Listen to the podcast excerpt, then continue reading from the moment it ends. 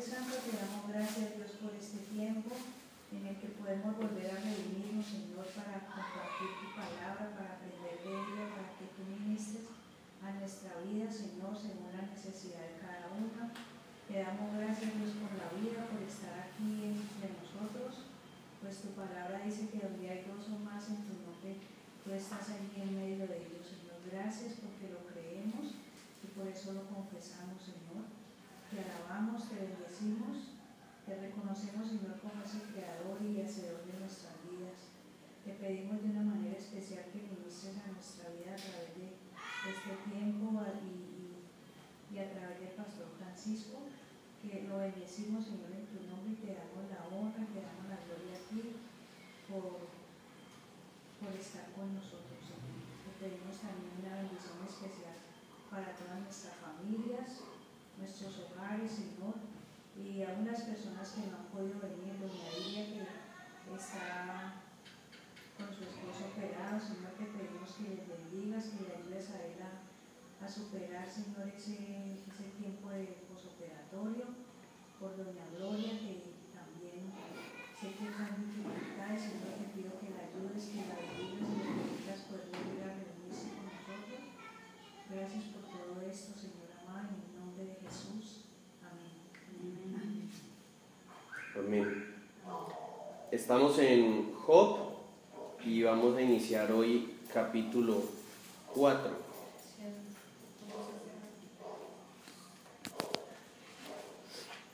Job capítulo 4 y quiero recordar un poco que la semana pasada hablamos de la importancia de, de ser buenos acompañantes de las personas en sus tragedias de cómo las expresiones de nuestras tragedias mm, no deben ser censuradas, sino que todas aquellas cosas que sentimos o que pensamos es sabio y es hermoso el poder expresárselas a Dios.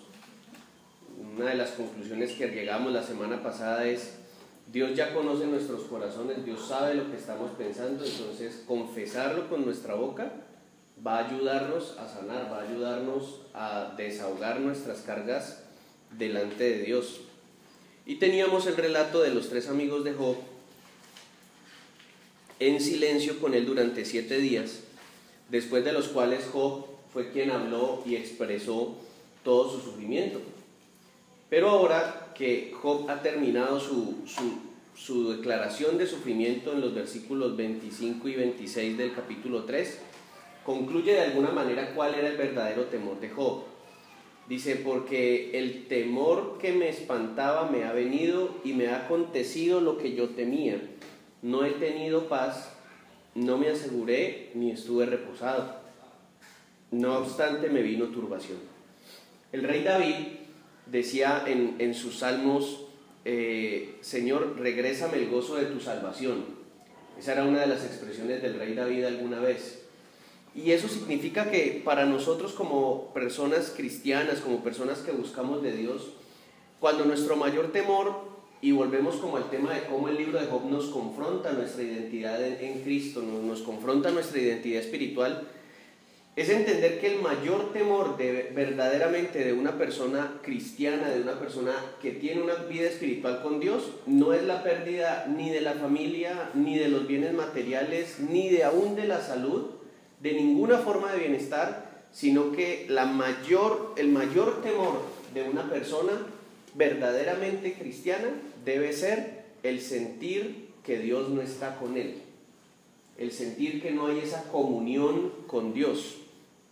Si nosotros recordamos por un momento, eh, probablemente una de las cosas o la cosa más severa, más fuerte de dolor que llegó a decir Jesús, nuestro Señor, en la crucifixión fue, Padre, ¿por qué me has abandonado? Todas las otras frases, de alguna manera, estaban enfocadas en las otras personas. Perdónalos porque no saben lo que hacen. ¿Cierto? Eh, madre, he ahí a tu hijo, hijo, he ahí a tu madre. Quizá podríamos considerar el tengo sed, pero aún eso fue una solicitud o fue una exclamación que no se puede comparar con la severidad de que el Hijo de Dios haya dicho, Padre, ¿por qué me has abandonado? Y haya sido su momento de angustia. Algunos dicen, y yo personalmente creo que eso es muy viable, algunos dicen que el sufrimiento de Jesús en Getsemaní, en el huerto mientras oraba, no se debía tanto a la tortura física que sabía que iba a pasar, seguramente era parte de su temor, y no lo estoy predicando ni estoy diciendo yo creo firmemente esto, sino que le estoy diciendo algún, unas, algunas personas, uno de los puntos de vista que dan sobre la angustia de Cristo en Getsemaní, es que dicen que el asunto es que él sabía que llegado cierto punto de la crucifixión, todo el pecado del mundo iba a estar sobre él y que por tanto en ese momento el Padre y él tendrían que separarse, es decir, su comunión se iba a fragmentar, se iba a perder temporalmente y que lo que más le angustiaba a él era la idea de sentir algo que a nosotros los seres humanos muchas veces nos aterra y es soledad. Entonces, imagínense, y yo siento que Job de alguna manera lo está diciendo acá, Job, se queja de todo del día de su nacimiento, lo leímos la semana pasada, pero dice finalmente en el versículo 25 y 26, porque el temor que me espantaba me ha venido. Y me ha acontecido lo que yo temía. No he tenido paz. Y Dios es nuestra paz. Nuestra comunión con Él es nuestra tranquilidad por encima de todo. Y él dice, no, me, ha acontecido lo que yo temía, no he tenido paz, no me aseguré ni estuve reposado, o sea, dejé de sentirme a salvo y dejé de sentirme en reposo. Ahora he entrado en angustia, ahora he entrado en la sensación de que qué pasó, porque es que incluso vimos que en el capítulo 3 él clama por su propia muerte, él clama de que ojalá no hubiera nacido. Y en un clamor tan desgarrador vimos además una cosa, y es que Dios no respondió.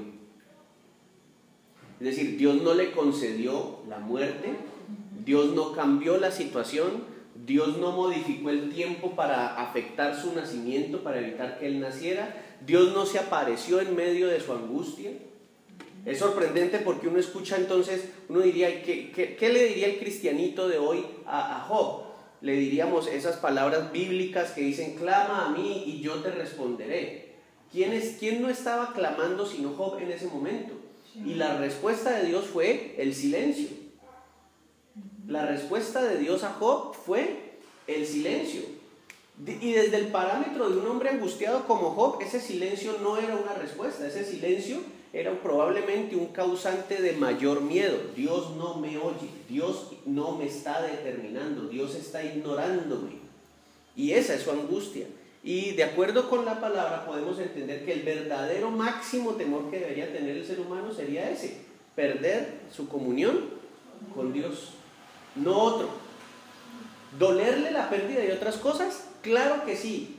Estudiamos la semana pasada, Job tenía derecho a sentir dolor de todas sus pérdidas, pero mire que lo que en realidad a él le estaba quitando la paz era que todo eso parecía indicar que Dios había dejado de estar sobre su vida. Y esa fue su angustia. Ahora en el capítulo 4, Elifaz, uno de los amigos que había estado en silencio, y voy a decirlo así porque así lo dice uno de mis pastores favoritos, uno de mis conferencistas favoritos, uno de los hombres que hasta ese momento sabiamente había escogido guardar silencio, ahora rompe su silencio y cuando rompemos el silencio, pues corremos el riesgo de perder la, la actitud de sabiduría. No sé si alguna vez han escuchado que, que hay, hay, hay, hay, un dicho popular, creo, más o menos, dice algo así como, como eh, es mejor parecer tonto estando callado que abrir la boca y confirmarlo.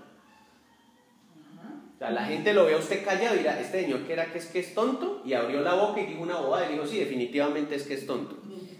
O sea, es más viable pasar por sabio estando callado. El señor no dijo nada ni se inmutó, que cuando abrimos la boca muchas veces para decir lo que no es. Así que Elifaz en este momento va a abrir la boca y va a correr el riesgo de perder ese toque sabio que tuvo durante siete días al guardar respetuosamente silencio. Dice, si probáremos, dice entonces, respondió Elifaz manita y dijo, si probáremos a hablarte, te será molesto. ¿Usted alguna vez ha sentido eso? Cuando la otra persona está tan angustiada que usted dice, no, pero ¿y qué le puedo decir? O cuando usted mismo es el que está pasando situación y alguien le dice, ¿me permitís decirte una cosa? Y uno inmediatamente piensa como, ¿y con qué tontería me irá a salir ese? ¿Con qué pañito de agua tibia me irá a hablar? ¿Con qué? Sí. Versículo 2, si probáremos a hablarte te será molesto, pero ¿quién podrá detener las palabras? He aquí, tú enseñabas a muchos. Y es hermoso lo que estamos por leer porque es una expresión y vamos a ver que Job no era solamente un hombre adinerado y próspero, sino que era un hombre con sabiduría y respetado por la comunidad. He aquí tú enseñabas a muchos y fortalecías las manos débiles. Al que tropezaba, enderezaban tus palabras y esforzabas las rodillas que decaían. O sea, podemos pensar en Job como un sacerdote en su comunidad, como esa persona a la que los demás cuando estaban en dificultad, en tristeza, en depresión, en situaciones difíciles, pedían consejo a él y resultaban que salían efectivamente animados, fortalecidos, con el deseo de seguir adelante. Así que podríamos incluso pensar más razones aún para que la gente comprendiera el por qué Job era un hombre próspero, porque era un hombre a quien evidentemente también Dios le había dado sabiduría. Me gusta que pensemos en la posibilidad en este momento de, imaginarnos o de recordar de pronto algún pastor, alguna persona que hemos considerado nuestro líder espiritual en algún momento y que ha pasado por dificultades y que siendo pastor no se salva tampoco o precisamente es más aún el blanco de las murmuraciones de mira, y si es el pastor, ¿por qué le pasó semejante desgracia? Y si es el pastor, ¿por qué se enfermó de esta manera? Y si es el pastor, ¿por qué perdió las propiedades que tenía? Y si es el pastor, ¿por qué, le, por qué se está enfermando tanto?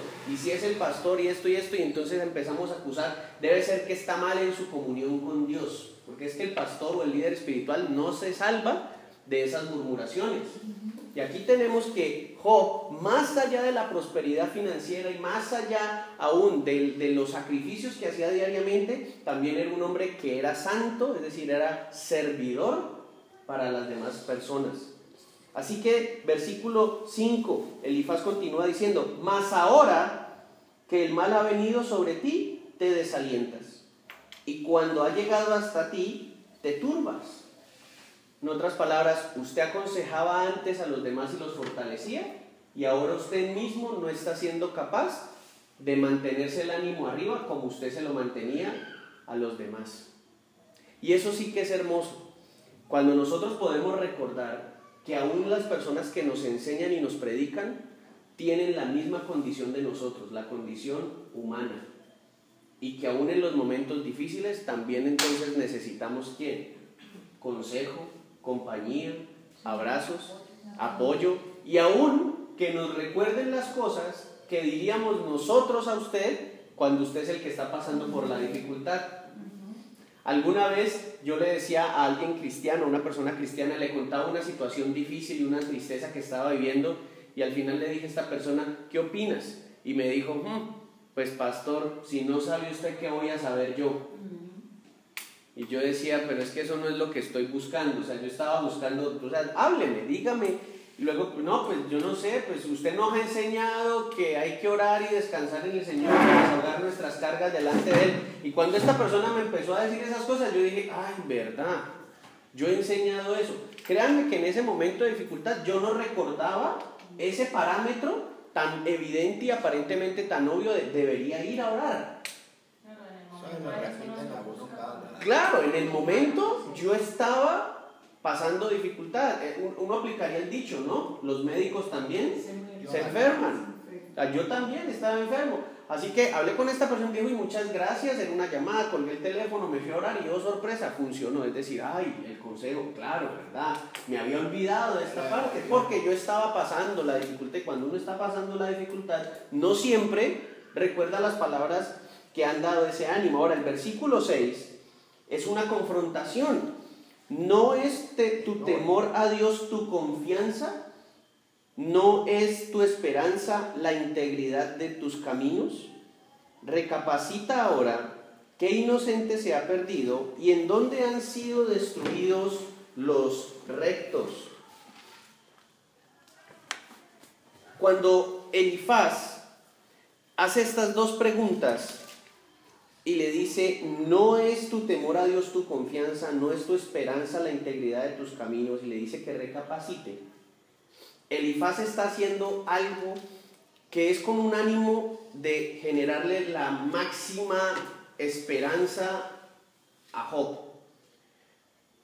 Recordemos que, y lo decíamos en la primer, hace dos semanas en la primera clase que vimos de Job, que una de las cosas que se ha planteado la misma Biblia y se la ha planteado el pueblo cristiano y los predicadores es que como la Biblia dice que uno cosecha lo que siembra, entonces si yo he hecho buenas cosas me van a pasar buenas cosas y que si no hago malas cosas entonces no me van a pasar cosas malas. De alguna manera Elifaz está, está hablando de esa condición. Elifaz le está diciendo, mire Job, de pronto usted está angustiado por un montón de cosas, pero acuérdese que usted siempre ha sido un hombre temeroso de Dios. Acuérdese que usted siempre ha sido un hombre que lo ha buscado. En otras palabras, en medio de esta dificultad, algo bueno le irá, a pasar después. O en otras palabras, usted no va a morir usted no va a morir así o en medio de esta desgracia sin Dios, porque si usted realmente ha sido bueno, pues la desgracia suya no va a ser la muerte sin Dios. Por eso les digo que es una confrontación, pero al mismo tiempo parece un consejo o una, una palmadita en la espalda, un pañito de agua tibia en un momento de angustia. Elifaz podemos verlo como un hombre sabio, sin duda. Podemos pensar que Elifaz es una persona que está siendo sabia, pero también podemos mirar lo que es cuando nosotros, por muy sabios que seamos, estamos dándole consejo a alguien o escuchamos el consejo de alguien y ese consejo es básicamente una frase de cajón o una palabra que en realidad no aplica a la situación. ¿Por qué? ¿El temor de Job es la muerte? No. Para nada. Job está anhelando morir. Y las palabras de Elifaz son una especie de tranquilo que usted no se va a morir. ¿Por qué? Porque usted le ha servido a Dios. Justamente él está deseando que Dios corte su vida. Es como agotado, ya es como cansado está. Claro. Y Elifaz está, sí, agotado de la situación. Y, y pues el dolor físico. Claro. Es que no era una situación fácil. Yo creo que Job no podía dormir muy bien tampoco por la piquiña de esas psoriasis, o sea, todas las cosas que le estaban pasando eran muy complicadas. Volvemos al, al caso, ¿no? Es, es, cuando la persona está en el hospital, el abuelito de 98 años, está en el hospital conectado a aparatos, con el deseo ya de partir, y la familia diciendo, doctor, haga lo que tenga que hacer, pero sálvelo. Y el, abuelito, hombre, hombre, ya, en serio, dejen, dejen. Es como él diciéndole, bueno, no era usted el hombre que tenía tanta fe en Dios, entonces ¿por qué se oprime de un momento a otro, cierto? Claro, por eso digo de que, por eso digo de que es como la frase de cajón que paren, aparentemente es sabia, pero que en realidad en ese momento no apoya. En ese momento no te apoya.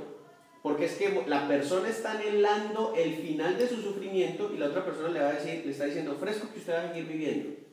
¿Te imaginas estar en la camilla de un hospital en una enfermedad gravísima? Imaginémonos una lepra, una persona que se le va a ir desprendiendo la carne poco a poco y que le diga y que el médico le diga, pero fresco que hoy en día con los tratamientos usted puede durar con esta lepra por ahí 10 años. Eso es como le tiraran a un salvavidas. Y el problema fuera que los esperanza. Y el problema fuera que usted estuviera rodeado de tiburones con hambre. Ese sería el problema, ¿verdad? Tirémosle un salvavidas y está rodeado de tiburones con hambre. Y dice, venga, pero es que el salvavidas en sí no me ayuda con el problema que yo tengo. O sea, el consejo de Elifaz es el consejo de, pero mire que usted ha sido bueno, usted ha tenido en Dios su confianza y usted ha sido según usted, usted ha sido íntegro en sus caminos, o sea que usted esto no lo va a matar fresco. Y resulta que Job lo que está anhelando es, ojalá, ojalá algo me matara. Ojalá algo me matara. Como que usted, es como cuando uno eh, termina con la novia, estaba bien enamorado, uno cree el amor de su vida, está llorándola porque le puso los cachos y llega alguien y le dice, pero fresco hermano que hay muchos peces en el mar. Y uno, hombre, pero es que en ese momento uno no está pensando en que hay muchos peces en el mar, uno está pensando en la obsesión que tiene en que era ella, en, exacto, no en los peces, sino en la sardina que tenía. No, en el tiburón que se acaba de ir. Eh, sí, claro. O que es que el que llegó era un tiburón más grande y, y dijo, a ver, pues aquí evacuemos, evacuemos. Claro, entonces miremos que las palabras de Elifaz son ese consejo, pero son ese consejo como que en realidad no es lo que yo quiero escuchar ni es lo que estoy necesitando. Pero miremos el versículo 8 y vamos a entender más las palabras de Elifaz. Dice, como yo he visto los que harán iniquidad y siembran injuria, la ciegan. Perecen por el aliento de Dios y por el soplo de su ira son consumidos. Los rugidos del león y los bramidos del rugiente y los dientes de los leoncillos son quebrantados. El león viejo perece por falta de presa y los hijos de la leona se dispersan. En esos versículos, el amigo de Job, Elifaz, está recordando el parámetro que hablamos hace dos semanas y que lo traje a colación ahorita. El parámetro que dice que si eres bueno no te van a pasar cosas malas. Pero Elifaz en medio de todo está diciendo también, pero mire, tarde o temprano al que hace mal, mal le va a ir. Porque yo he visto a los que harán iniquidad y siembran, y siembran injuria, la ciegan. Es decir, al que hizo cosas malas, malas cosas le van a ocurrir. Malas cosas le van a ocurrir. Y luego hace el ejemplo de, mire, hasta el león, que es un animal tan fuerte, tarde o temprano lo he visto ser quebrantado. Tarde o temprano hasta el león se le caen los dientes, correcto. Tarde o temprano hasta el león le dará su artritis por vejez. Tarde o temprano el león algo le va a pasar. Ahora, detrás de eso, detrás de eso, estamos también intuyendo algo.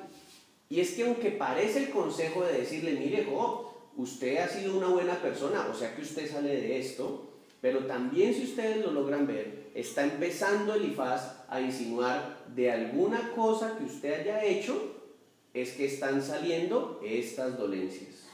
¿Qué cosa mala hizo que no nos dimos O sea, usted hasta hace unos días era como ese león que parecía inquebrantable y ahora mírese sin dientes, sin melena, flacuchentico, debajo de unas debajo de unas ramas. Exacto. ¿Cómo? Sin fuerza para nada. Sin fuerza para nada, o sea, totalmente endeble. O sea, Elifaz también está empezando a hacer la insinuación clásica de confiese, usted qué hizo que se ganó esta cosa.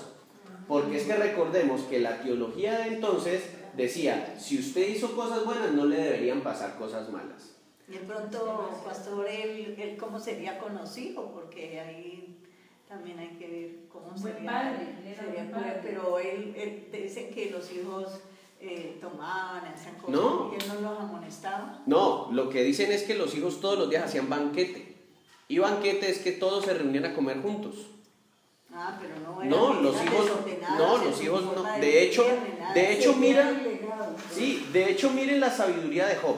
Y él oraba por lo que hacían los hijos. Correcto. De hecho, miremos la, la de hecho Job dice que él oraba eh, cuando presentaba sacrificios, capítulo 1, dice que él presentaba sacrificios por si alguna cosa Holocausto. habrían hecho. En otras palabras, como hasta donde yo veo, no están haciendo cosas malas, pero como por si acaso. O sea, la camándula. ¿Sí? O sea, la camándula. La, la esta de voy a orar para que le vaya bien en la entrevista. O sea, hasta donde yo sé, mi hijo es muy inteligente y le va a ir bien en la entrevista, pero pues echémosle, una, echémosle un rosario como por si acaso y le damos más fuerza. ¿Ya? ¿Han visto esa, esa- contradicción ¿no? que a veces hay? Sí, sí. Como no, eh, y, y- y mi hijo se graduó de la universidad gracias a todas mis oraciones. Y me dice, hombre, pero yo puse, yo puse tiempos de estudio, yo estudié, yo, yo le metí ganas. No, pero entonces hay como ajá, ese jueguito. Job da a entender de que sus hijos estaban bien, pero él dice que me lo como por si acaso. Ahora, ¿en qué otra cosa podemos notar que Job era un buen esposo y un buen padre seguramente?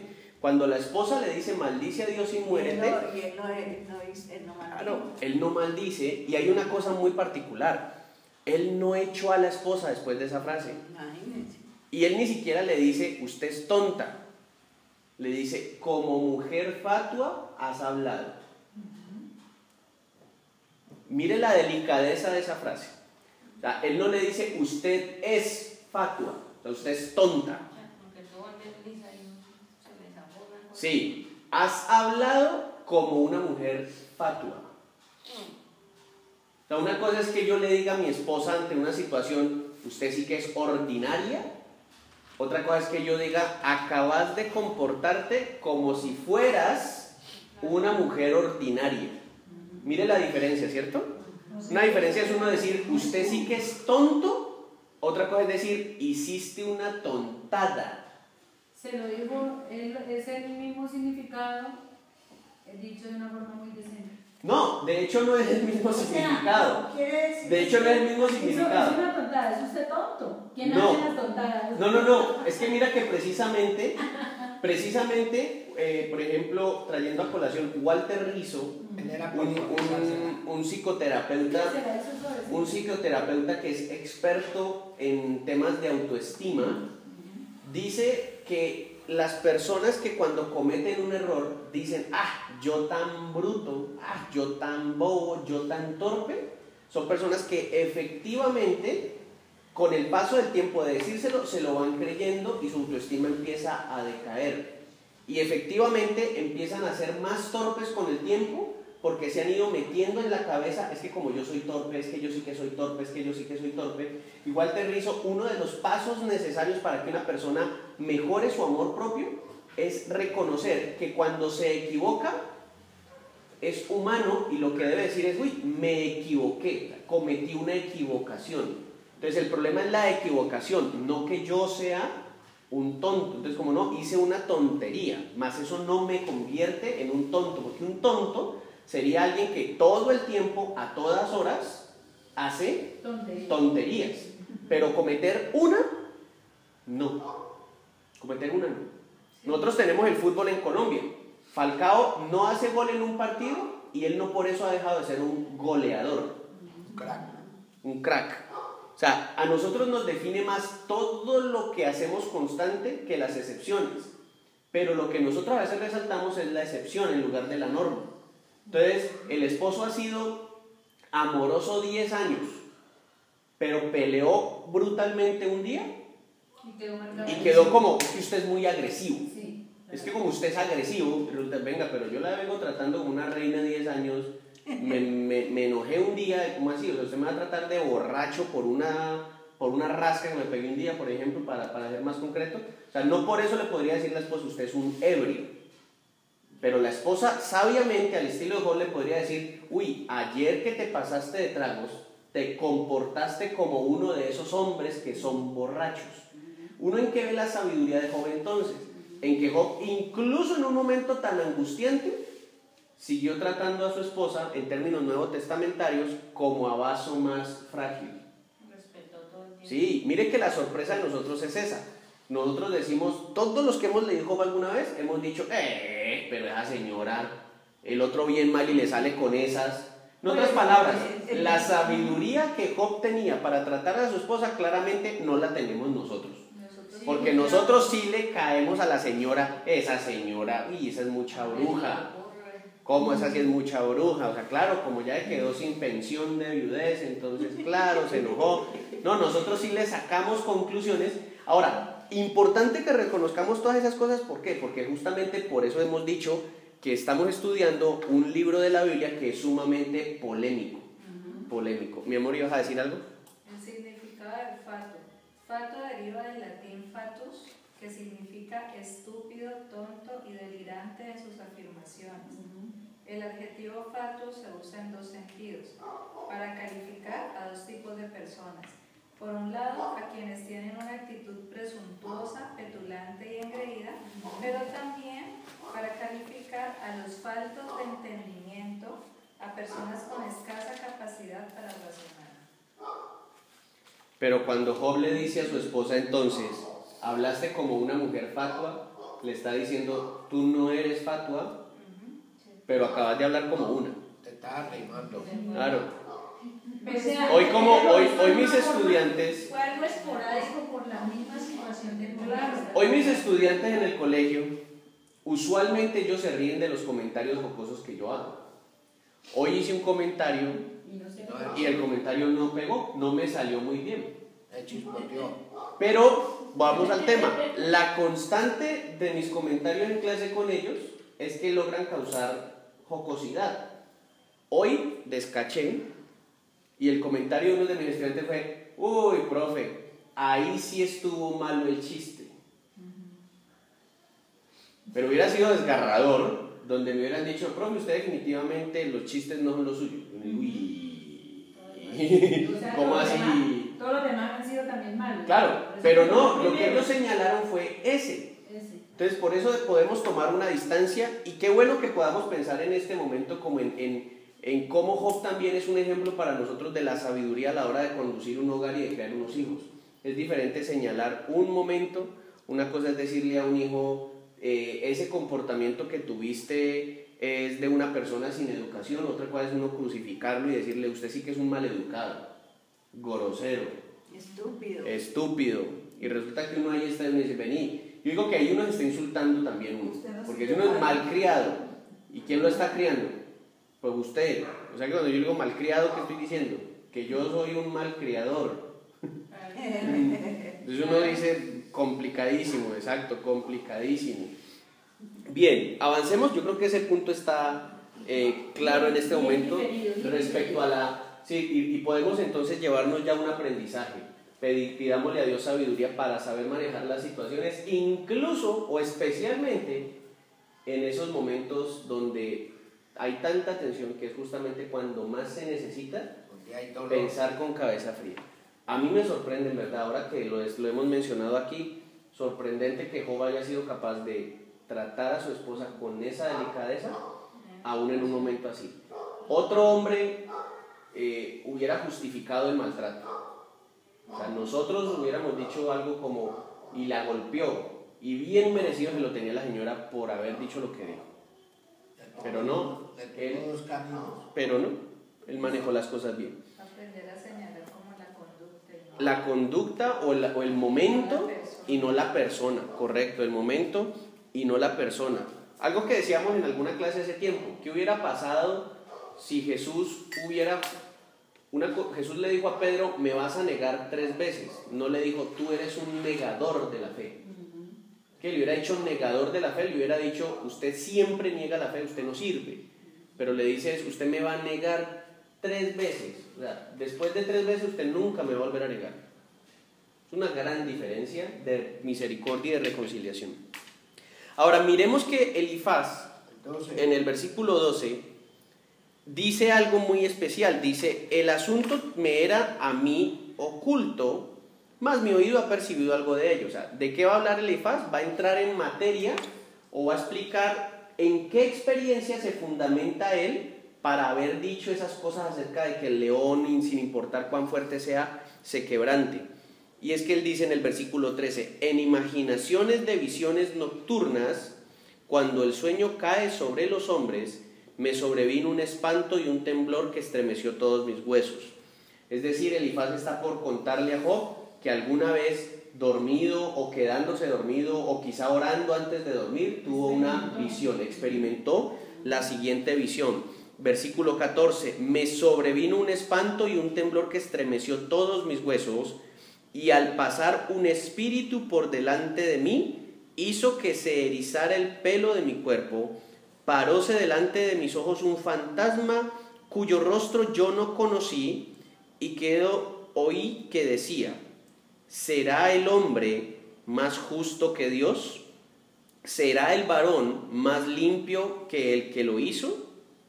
He aquí en sus siervos no confía y notó necedad en sus ángeles, cuanto más en los que habitan en casas de barro, cuyos cimientos están en polvo y que serán quebrantados por la polilla, de la mañana a la tarde son destruidos y se pierden para siempre, sin haber quien repare en ello. Su hermosura no se pierde con ellos mismos y mueren sin haber adquirido sabiduría. Es muy relevante que nosotros veamos otro punto profundamente controversial. Que Dios nos dé la posibilidad de experimentar una visión es de primero resaltar la misericordia de Dios por permitirnos experimentar algo así, porque recordemos que todo es por su gracia. Pero segundo, que habría una responsabilidad, y yo la pongo en, en, en, en hombros de Elifaz en este momento, y es también es necesario pedir a Dios la sabiduría para comprender lo que hemos visto. Elifaz está utilizando esta visión en la que este espíritu, este fantasma, le, le, dice a él, ¿será el hombre más justo que Dios? ¿Será el varón más limpio que el que lo hizo? Y Elifaz está utilizando esta, esta visión y lo que él entendió de ella para justificar todo ese discurso acerca de que, para insinuar que Job algo había hecho. Elifaz está utilizando esta visión para decir, mire Job, usted no puede ser más justo que Dios y usted no puede ser más limpio que el, que, que el Dios que lo hizo.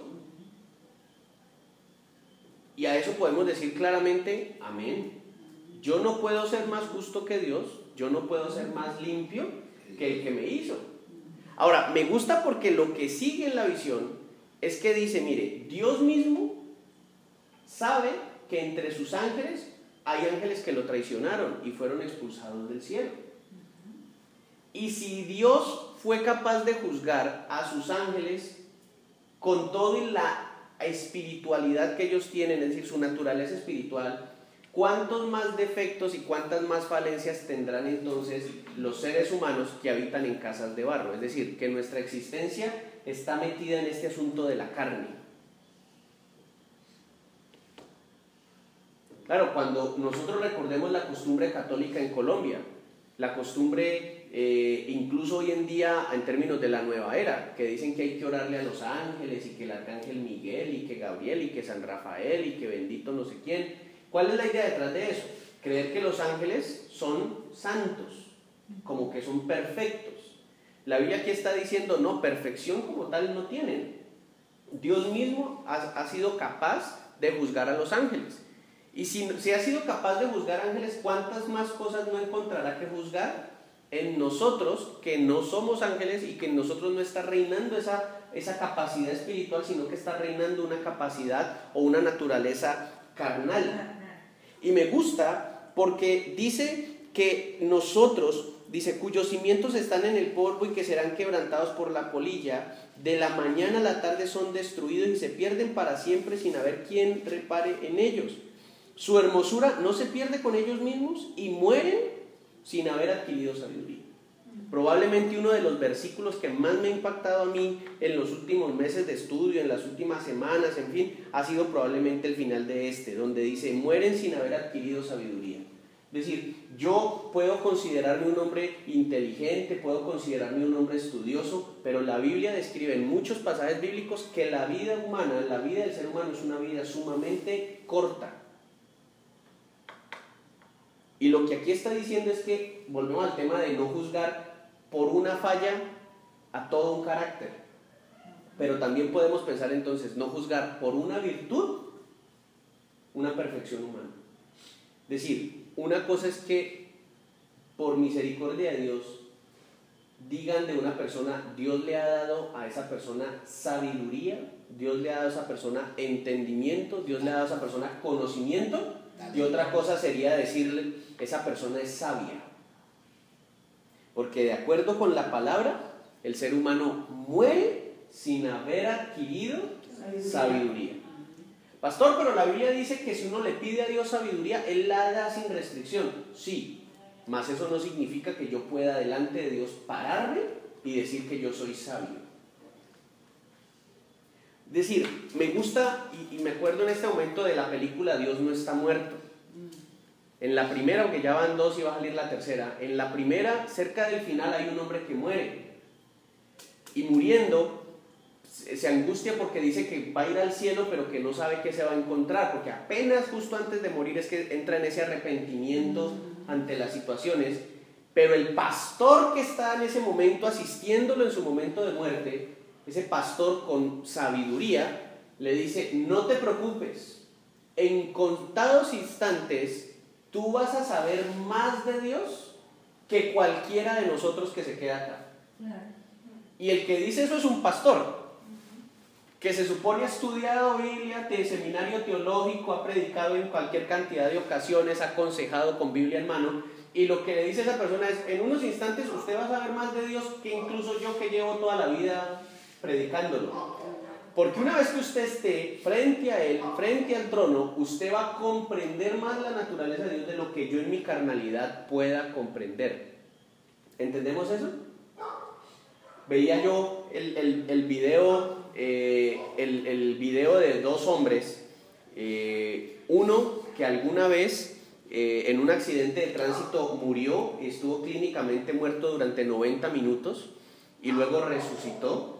También hay una película cristiana sobre esa biografía, pero luego en otro, eh, entonces yo viendo videos de él contando durante su vida diferentes entrevistas en programas en los Estados Unidos, contando su experiencia de estar muerto y haber ido al cielo y lo que experimentó, en un momento dado se me cruzó entre los avisos de YouTube porque le salen sugerencias el testimonio de un hombre que había sido ateo, murió, fue al infierno y en el proceso de estar en el infierno le hacen la reanimación y regresa y lo salvan, digamos, los médicos lo sacan de la muerte